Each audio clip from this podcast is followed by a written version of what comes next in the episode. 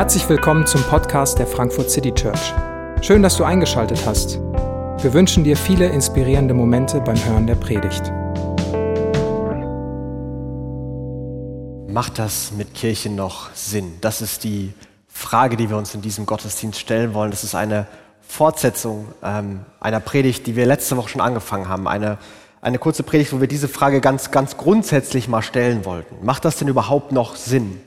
Wir haben uns angesehen, dass Jesus selbst kurz vor seinem Tod dieses, dieses große Gebet gesprochen hat, wo sein, sein eines großes Anliegen ist, dass es seine Kirche gibt, dass seine Kirche in, in Einheit lebt, Einheit, die dadurch bedingt ist, dass man diesen gemeinsamen Fokus auf Jesus hat, dass man gemeinsam über Jesus staunt. Und dass diese Einheit so ansteckend, so anders, so besonders sein soll, dass Menschen drumherum ins Fragen kommen, Jesus erkennen und sogar Gottes Liebe verstehen. Ja, dass die Herrlichkeit Jesus selbst in Kirche sichtbar wird. Und wenn ich das jetzt schon zusammenfasse und sage, dann kommt dir das sicherlich sehr abstrakt vor, denn das ist es auch. Das war relativ abstrakt, aber es wollte so eine grundlegende Antwort geben. Und Jesus selbst gibt die Antwort bei allem, was auch mal schief gegangen ist und was grob schief gegangen ist. Dass Jesus selbst es ist, der involviert ist, Jesus selbst es ist, der auf den richtigen Weg zurückholt und Jesus selbst sein Gebet nicht vergessen hat und sein Gebet erfüllen wird.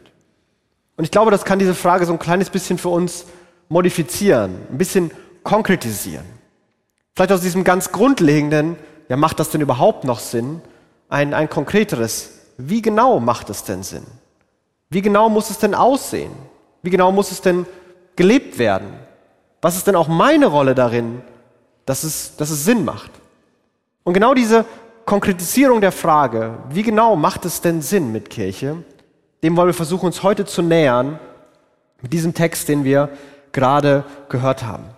Das ist ein Text, der an eine Kirche geschrieben wurde, an eine Kirchengemeinschaft von ganz verschiedenen Menschen aus verschiedenen Schichten. Und ähm, der, der Apostel Paulus, der diesen Text geschrieben hat, wird da ganz konkret und versucht, einige Eckpfeiler aufzuzeigen, einige Prinzipien klar zu machen, wie Kirche Sinn macht und Sinn machen kann.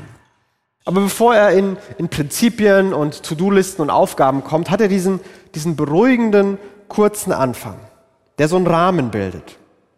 Geschwister, ihr seid von Gott erwählt, ihr gehört zu seinem heiligen Volk, ihr seid von Gott geliebt.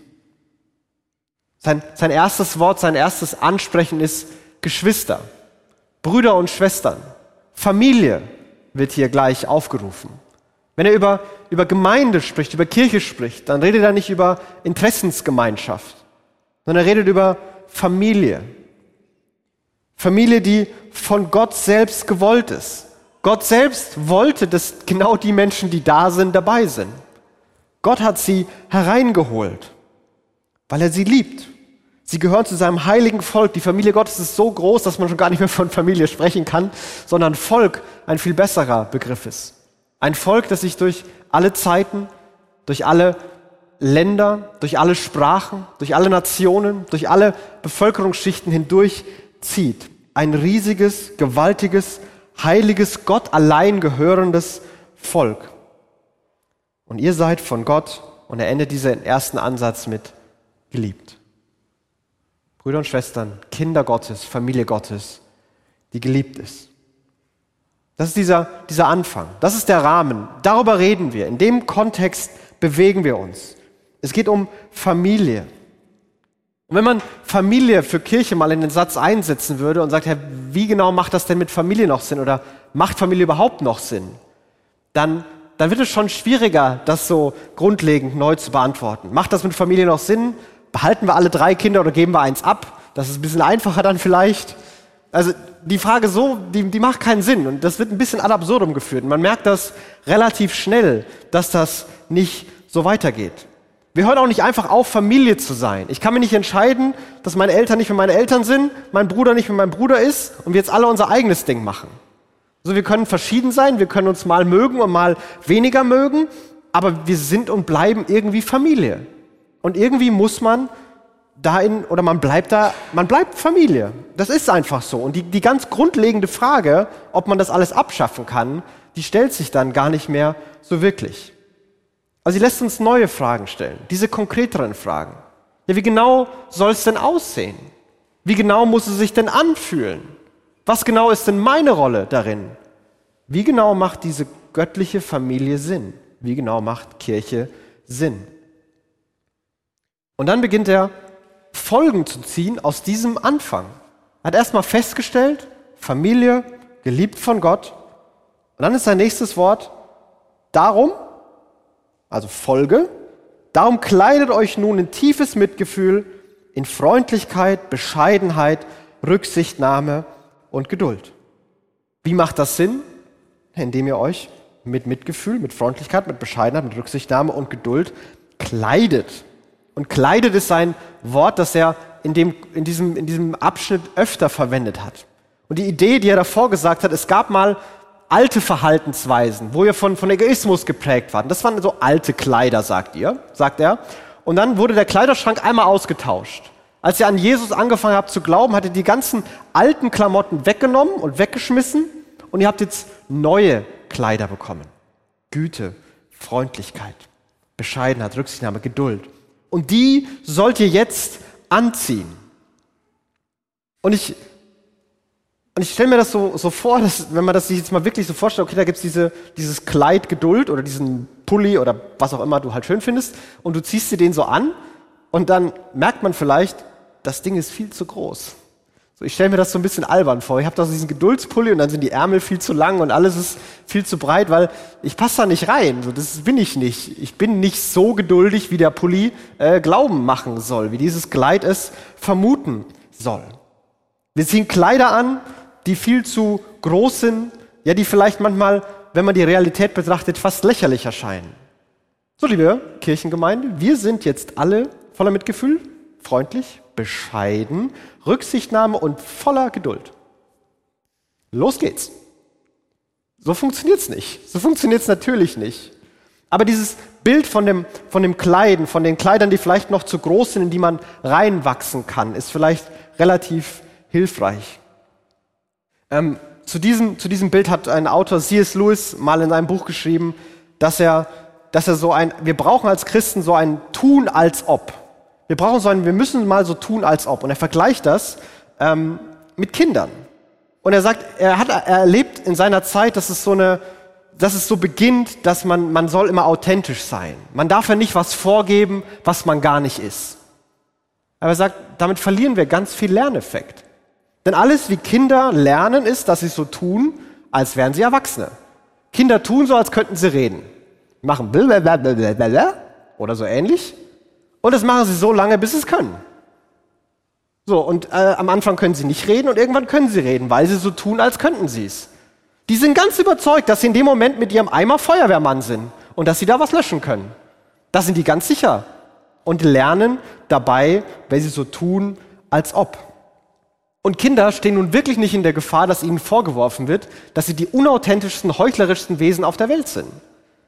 Kinder sind bekannt dafür, dass wenn sie was wollen, dann sagen sie das, notfalls auch laut, öfter als es den Eltern lieb ist, schreien und es ist ihnen ganz egal, was alle anderen gerade wollen, sondern sie leben ganz authentisch ihr Bedürfnis. Und gleichzeitig tun sie so, als ob. Sie tun so, als wären sie erwachsen. Sie tun so, als könnten sie mehr, als sie eigentlich können, denn so lernen sie. Und manchmal ist vielleicht unsere Erwartung, gerade wenn wir solche Verse lesen, so jetzt zieht euch mal an mit Geduld, mit Freundlichkeit. Manchmal ist, glaube ich, unsere Erwartung, dass es so ein, wirklich so einen Schnipp gibt. Und auf einmal sind wir geduldig. Und dann kennen wir einen nebenan, der ist geduldiger als wir, der ist freundlicher als wir. Und der wird vielleicht auch immer geduldiger bleiben, als es wir sind. Und wir sind in diesem Modus, ja gut, dann bin ich eben ungeduldig, bleibe ungeduldig und ist halt so. Aber Paulus scheint hier zu unterstellen und zu vermuten mit diesem Bild des Kleides, tut doch mal so, als wärt ihr geduldig. Tut doch einfach mal so, als wärt ihr geduldig.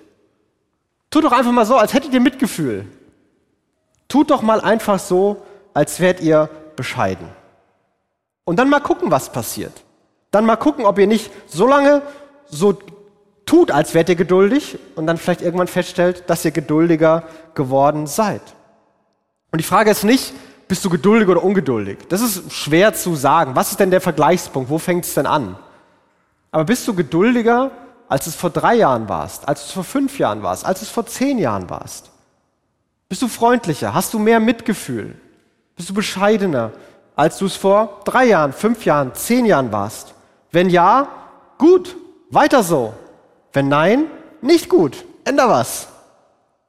Zieh das an, tu so, als wärst du's. Und ich glaube, dass wir gerade in einer Situation leben, in einer Zeit leben, wobei man wahrscheinlich immer in diesen Zeiten lebt, wo genau diese Tugenden, Mitgefühl, Freundlichkeit, Geduld, Rücksichtnahme wirklich wichtig sind. In der, in der Zeit, wo so viel Distanz zwischen allen war, wo Verbindung verloren gegangen ist, wo man irgendwie immer weniger Rücksicht aufeinander nimmt und nur noch an sich selbst denkt, ist ja auch leichter, man sieht die anderen ja auch nicht mehr so sehr. Wo man sehr, sehr wenig über, über Mitgefühl, über andere Perspektiven denkt, sondern mit holzhackerischer Klarheit seine eigene Meinung fest zementiert und aller Welt mitteilt. Aber wir brauchen ein Miteinander, wo wir alle so tun, als wären wir das, um es alle zu werden, um da hinein zu wachsen. Und das hat jetzt auch nichts damit zu tun, ob ich mich jetzt immer genau danach fühle. So, ich fühle mich gerade nicht nach geduldig sein. Ja, tu trotzdem so. Tu einfach mal so und dann guck, was passiert. Aber gleichzeitig heißt es nicht, dass Gefühle keine Rolle spielen sollen, dass man Emotionen ausblenden muss. Das macht der nächste Vers auch deutlich. Da sagt er, geht nachsichtig miteinander um. Vergebt einander, wenn einer dem anderen etwas vorzuwerfen hat, genauso wie der Herr euch vergeben hat, sollt auch ihr einander vergeben. Geht nachsichtig miteinander um und vergebt einander. Nachsichtig miteinander um ist, finde ich, eine nette Formulierung. Ganz wörtlich steht da, ertragt einander. Finde ich ein ganz tolles Konzept. So auch für Gemeinden. So, wir sind hier eine große Familie und liebe Familie, ertragt einander. Es gibt Dinge, die muss man einfach aushalten. Die muss man einfach ertragen, dass der andere diese Musik mag, dass der andere dieses Essen mag, dass der andere das sagt und macht und tut und so entscheidet. Das muss man einfach aushalten. Aber nicht alles, denn es gibt auch Kategorien, da muss es anscheinend Vergebung geben. Vergebt einander. Da wird verletzt. Da wird egoistisch gehandelt. Da wird vielleicht bewusst oder auch unbewusst enttäuscht. Und auf einmal werden Emotionen von, von Verletzung, von Misstrauen, von vielleicht Verbitterung in einem wach. Und die dürfen da nicht bleiben. Die sollen behandelt werden. Und es wird hier in, in Bezug gesetzt. Ja, ihr sollt so tun, als ob, aber gleichzeitig, wenn bei dem so tun, als ob, ihr doch mal ungeduldig handelt oder Ungeduld erlebt, ja, dann redet darüber. Hey, was du gemacht hast, das hat mich verletzt, das hat mich gestört, das hat mir wehgetan. Oder wenn du selber merkst, sag, hey, was ich gestern gesagt habe, ich glaube, das war viel unfreundlicher, als ich es gemeint hatte. Und ich hatte auch, das tut mir einfach leid. Das war nicht gut, was ich gestern gesagt hatte. Und mal muss man sich entschuldigen und mal muss man eine Entschuldigung annehmen. Vergebt einander, so wie Jesus vergeben hat. Wieder als Aufforderung. Nicht nur dann, wenn du dich danach fühlst, wenn du sagst, der andere hat jetzt genug gelitten und genug wieder gut gemacht, sondern vergebt einander. Entschuldige dich und vergebe. Immer dann, wenn es nötig ist, ohne Strichliste zu führen. Vergebt einander und entschuldigt einander. Und ich glaube, damit wir gemeinsam lernen können, gemeinsam mehr diese Menschen werden, diese Gemeinschaft werden können, die, die von diesen Werten geprägt ist, braucht es ein Miteinander, wo man sich manchmal aushält und manchmal sich vergibt und sich entschuldigt. Denn nur so entsteht Raum zum Lernen. Wenn ich, wenn ich glauben würde, ich dürfte nicht ein einziges Mal ungeduldig sein, ich dürfte nicht ein einziges Mal einen Fehler machen, weil sonst ist alles vorbei, dann gehen alle weg, dann, dann würde ich mit so einer Anspannung, so einem Stress, so, entweder würde ich mich zurückziehen oder so oberperformen und keine Ahnung, aber ich würde nichts dazulernen. Aber ein, ein Raum, in dem gelernt werden kann, Kirche als ein Ort, wo man miteinander als Familie lernen und sich weiterentwickeln kann, braucht aushalten, ertragen, entschuldigen und vergeben. Und da, und da geht es auch manchmal gar nicht so sehr darum, wer jetzt angefangen hat und wer was gemacht hat. Also bei uns in der Familie gab es immer einen Satz und den hat meine Mama meistens gesagt, manchmal auch mein Vater und das war, ihr vertragt euch jetzt. Und da war es nicht so wichtig, wer angefangen hatte. Klammer auf mein Bruder, Klammer zu. Und da war es auch nicht so, so wichtig, wer jetzt mehr falsch oder weniger falsch gemacht hatte, sondern da gab es eine Ansage, so ihr vertragt euch jetzt. Und da musste man sich vertragen. Man war ja Familie. Und erstaunlicherweise ging das. Und ich glaube nicht, dass ich mich oft danach gefühlt habe. Aber irgendwie hat es dann doch funktioniert. Und manchmal brauchen wir auch vielleicht das. Nicht, wenn wirklich große Themen da sind, wo man in, in, in, in schmerzhafte, langfristige Prozesse gehen muss, wo man Dritte involvieren muss. Aber manchen Themen gilt, ihr vertragt euch jetzt. Es ist so einfach. Ihr vertragt euch jetzt. Vor allem aber bekleidet euch mit der Liebe, sie ist das Band, das euch zu, einem, zu einer vollkommenen Einheit zusammenschließt. Direkt nachgeschoben hinter all dem ist vor allem aber, neben all dem, worauf ihr wirklich fokussieren sollt, ist, dass ihr euch mit Liebe bekleidet. Denn sie ist das Band, die alles zusammenhält. Ein, ein Band, das, das dafür sorgt, dass die Klamotten nicht rutschen und verziehen. Damals hatte man viele Kleider oder Gewänder, Männer und Frauen, so geschnürt. Und es war ganz wichtig, dass man die schnüren konnte sonst sind die zerfallen und abgefallen und war komisch. Und so sagt Paulus hier, diese Liebe soll alles bestimmen, alles zusammenschließen. Was meint er, wenn er von Liebe redet? Er hat es davor erwähnt, so wie Gott auch liebt. Lieben, so wie Jesus geliebt hat. Und manchmal bedeutet Liebe auch, auch kurzfristig den anderen in eine unbequeme Situation zu bringen weil man langfristig die Freude und das Wohlergehen des anderen im Blick hat. Man hat nicht immer recht, manchmal liegt man auch falsch, dann muss man sich wieder entschuldigen. Aber mit dem Motiv zu sagen, ich möchte, dass es dir gut geht und dass es dir gut geht, ist mir das Allerwichtigste. Dafür bin ich bereit, selbst unbequeme Situationen anzunehmen, weil manches anzusprechen macht keinen Spaß, sich zu entschuldigen oder zu vergeben. Dafür bin ich bereit, auf dich zuzugehen dir Raum zu geben, zu lernen. Denn ultimativ möchte ich, dass du, dass es dir gut geht, dass deine Freude zunehmen kann.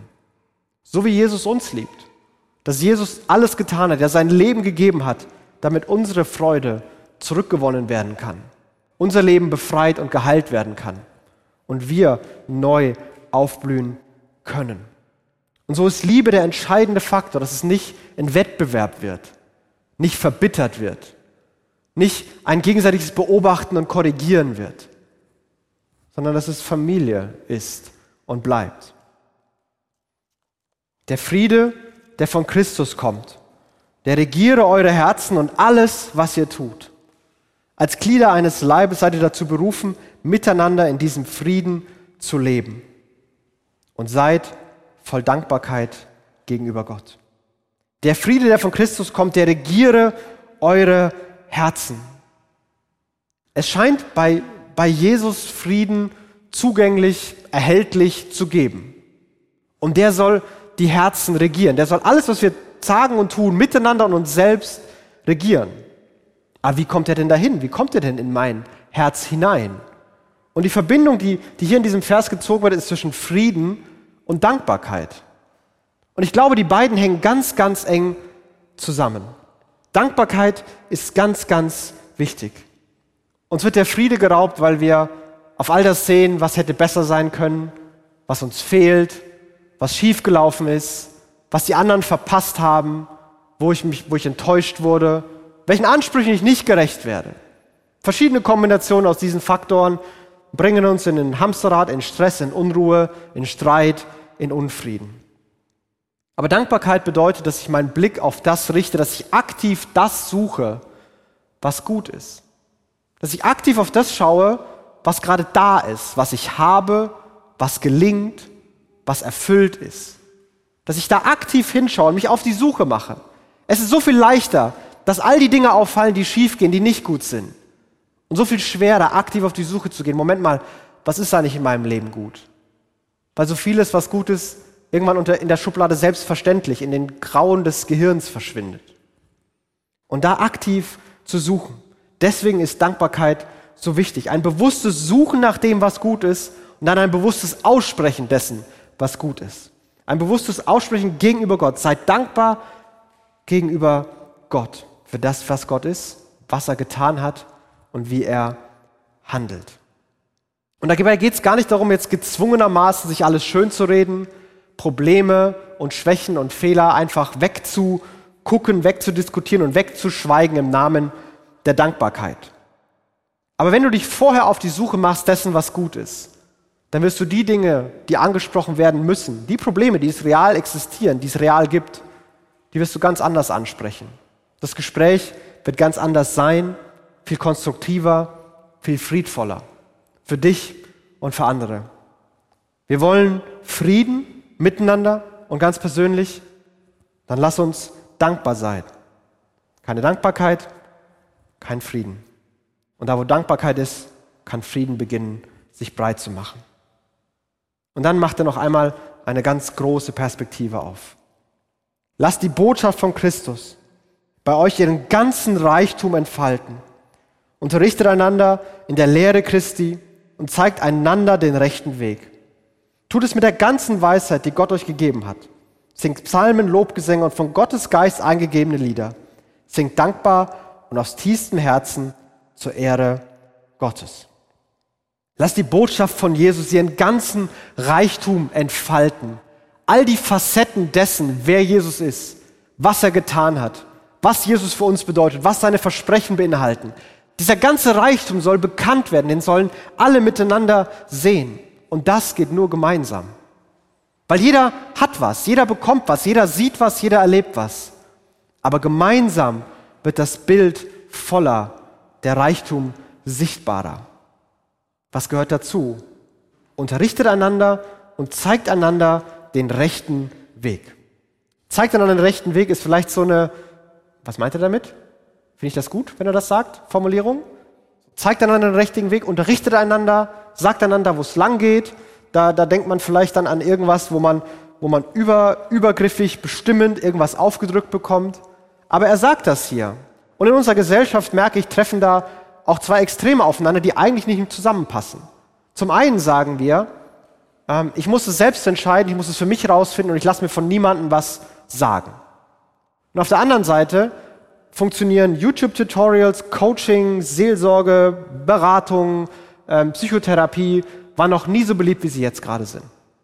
Und da gibt's Leute, keine Ahnung, Fitnesscoach, der achtet nicht so sehr auf deine Gefühle, der sagt dir, was du zu tun und zu lassen hast. Und da gibt's klare Anweisungen. Der zeigt dir den rechten Weg, aber sowas von. Da wird nicht diskutiert, dass du selber rausfindest. Ernährungsberatung, ganz genau das Gleiche. In der Familientherapie, da wird, da wird Ansagen gemacht, da wird der rechte Weg gezeigt. Natürlich in Liebe, natürlich mit praktischer, hoffnungsvoller, aneinander glaubenden Unterstützung. Aber da werden klare Ansagen gemacht. Natürlich nicht manipulierend und bevormundend, aber auch nicht beliebig, um mit Fragen und Gedanken die anderen alleine zu lassen. Helft einander, zeigt einander den richtigen Weg, ergänzt einander. Und dann sagt er, Gott gibt euch die Weisheit dafür. Tut es mit der ganzen Weisheit, die Gott euch gegeben hat. So ganz ohne Qualifikation. So euch, jeder und gemeinsam, ihr habt die Weisheit Gottes. Und ich möchte dir das sagen, unterschätze nicht, wie wertvoll ein Gespräch mit dir sein kann. Unterschätze nicht, wie wertvoll ein Gespräch mit dir sein kann. Wie wertvoll für andere deine Erfahrungen, deine Gedanken und vielleicht vor allem deine Fragen sein können. Wie sehr die andere bereichern und ergänzen. Gott hat dir die Weisheit gegeben, du hast die. Und nutze sie. Du weißt nicht, was andere von dir lernen können. Und genauso wie du noch von anderen lernen kannst. Und ich möchte das einmal äh, so klar und so absolut sagen, wie ich kann, auch wenn es vielleicht ein bisschen böse klingen mag. Aber es ist genauso verblendet und selbstzentriert zu sagen, also, also von mir, von mir glaube ich, da kann keiner was lernen, wie zu sagen, ich, ich muss von niemandem was lernen. Das ist beides genau dieselbe Medaille. Zu sagen, von mir kann man gar nichts lernen und ich muss von niemandem was lernen, ist genau gleich falsch. Das ist genau gleich schädlich. Unterschätze nicht, was Gott an Weisheit in deine Erfahrungen und in deine Fragen für andere gelegt hat. Nutze sie, sei im Gespräch, rede darüber, hab Kontakt. So zeigt man den, den rechten Weg. Und dann nimmt er diesen, diesen langen Abschnitt, um in vielen Worten und vielen ausschweifenden Griffen eigentlich nur eine Aufforderung zu geben. Singt. Singt in Liedern und singt aus ganzem Herzen. Singt, singt, singt. Singen scheint absolut notwendig zu sein, dass sich der Reichtum Gottes in der Familie Gottes entfalten kann.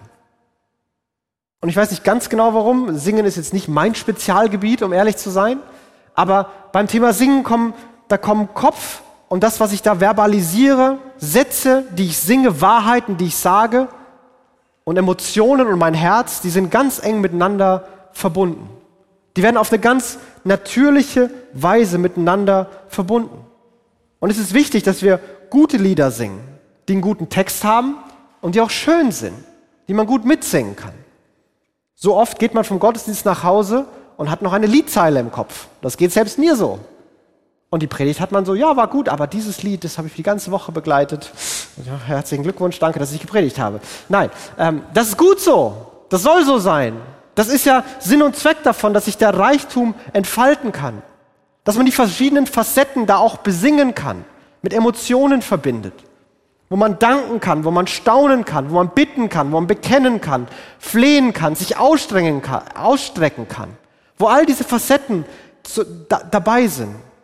Es ist wichtig zu singen. Und deswegen lade ich dich ein, hier zu singen, auch wenn es eine Maske ist. Ich lade dich ein, zu Hause zu singen, auch wenn es awkward ist. Weil es wichtig zu sein scheint.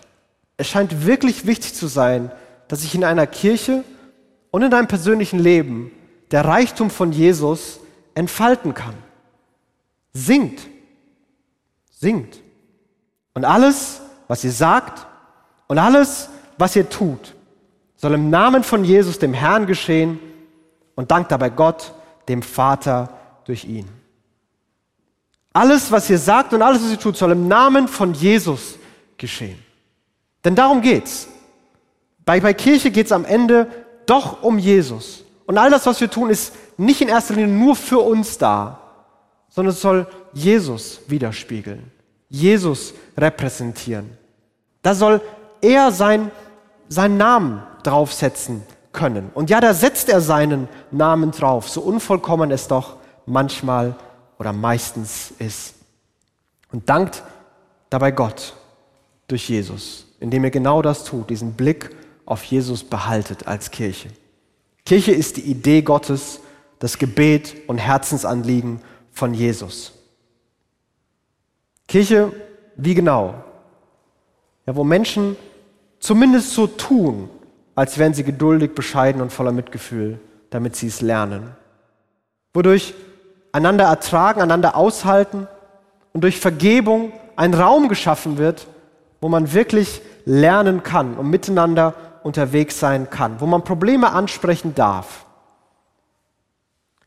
wo alles von Liebe motiviert ist und einander das Beste unterstellt und, von, und für den anderen das Beste möchte, wo Friede sich breit macht, in dem Dankbarkeit gegenüber Gott ausgedrückt wird und wo die Botschaft von Jesus durch gegenseitiges Gespräch und durch gemeinsames Singen den ganzen Reichtum entfalten kann.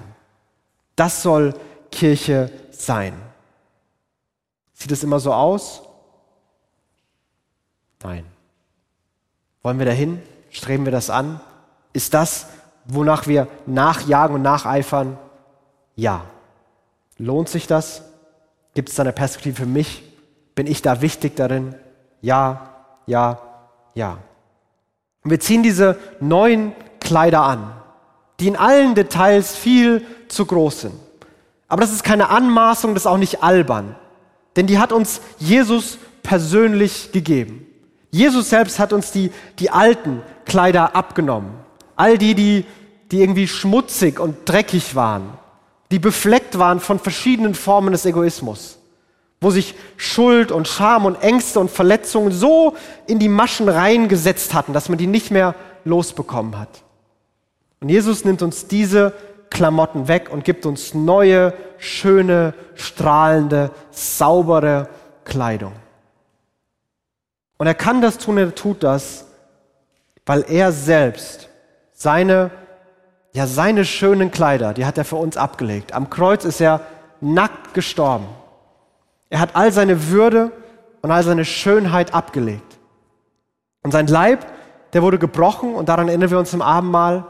Und sein Blut, das wurde vergossen, auch daran erinnern wir uns im Abendmahl. Um diesen neuen Bund mit diesen neuen Kleidern uns zu geben, uns zu schenken, uns dazu einzuladen. Um uns diese Klamotten zu geben, die als Kirche zu groß sind und die für uns persönlich zu groß sind. Und zu sagen, ihr wachst da rein. Ich bin bei euch. Ich helfe euch. Ich gehe mit euch Schritt und Tritt. Ich habe es angefangen. Ich werde mit euch weitergehen. Und neue Flecken macht euch keine Sorgen. Die Klamotten sind so sauber und so strahlend, die kriegt ihr nicht mehr dreckig. Was ich getan habe, das reicht. Das reicht für alle Zeit. Und jetzt seid gemeinsam auf dem Weg, gemeinsam als Kirche. Und alles, was ihr tut, das tut in meinem Namen und dankt dadurch Gott. Und das wollen wir tun und dazu möchte ich dich ganz praktisch einladen und auffordern. Nimm dir doch mal eine Sache diese Woche vor. Tu mal so, als wärst du geduldig, zum Beispiel. Tu doch einfach mal so. Nimm es dir bewusst vor. Heute tue ich so, als wäre ich geduldig. Mal guck, was passiert. Tu mal so, als würdest du eine Person lieben, auch wenn dir das vielleicht gerade schwerfällt. Tu doch einfach mal so. Sei dankbar. Versuch bewusst Dinge zu suchen, die gut sind, damit Frieden sich breit machen kann. Sei mit anderen im Gespräch und trau dir zu, dass du von anderen lernen kannst und andere von dir lernen können. Und sing. Und das wollen wir jetzt machen. Gemeinsam singen, damit sich ein kleines bisschen von dem Reichtum von Jesus auch hier und zu Hause sichtbar ausbreiten kann. Ich möchte ein Gebet sprechen. Wir werden Abendmahl auch hier austeilen. Ihr dürft auch zu Hause gerne Abendmahl feiern und zu euch nehmen. Gott selbst lädt euch ein. Und dann singen wir gemeinsam. Jesus, Kirche ist dein Gebet und deine Idee. Und du gibst sie nicht auf, und du lässt sie nicht alleine. Du wirst dafür sorgen, dass sich dein Gebet erfüllt. Und du gibst uns Klamotten und Aufträge, die viel zu groß für uns sind, wo wir wahrscheinlich ein Leben lang brauchen werden, um reinzuwachsen und hoffen, dass es am Ende, am Ende genug reingewachsen ist. Und vielleicht wird es auch nicht so sein. Aber darauf kommt es gar nicht an. So, es kommt darauf an, dass du sie uns gibst, dass du uns selbst vorangegangen bist dass du uns einlädst, auf diesen Weg gemeinsam mit dir unterwegs zu sein. Und dieser Weg wird sich so sehr lohnen. Für jeden von uns. Für uns gemeinsam als Kirche. Und wir wünschen uns, dass sich deine Liebe in uns ausbreitet. Dein Friede unsere Herzen erfüllt. Dein Reichtum unsere Leben erfüllt. Und so beten wir, dass wir vielleicht jetzt einen Moment haben als Kirche, aber auch ganz persönlich wo du deinen Reichtum einmal aufleuchten lässt, wo du dich als der große Gott über uns zeigst und wir gemeinsam staunen. Jesus, darum bitten wir dich. Amen.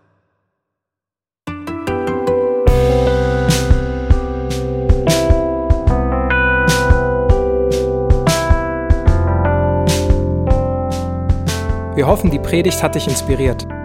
Wenn du uns kennenlernen möchtest, dann schau einfach mal auf unsere Homepage www.frankfurtcitychurch.de oder besuch uns in unseren Gottesdiensten. Bis dann!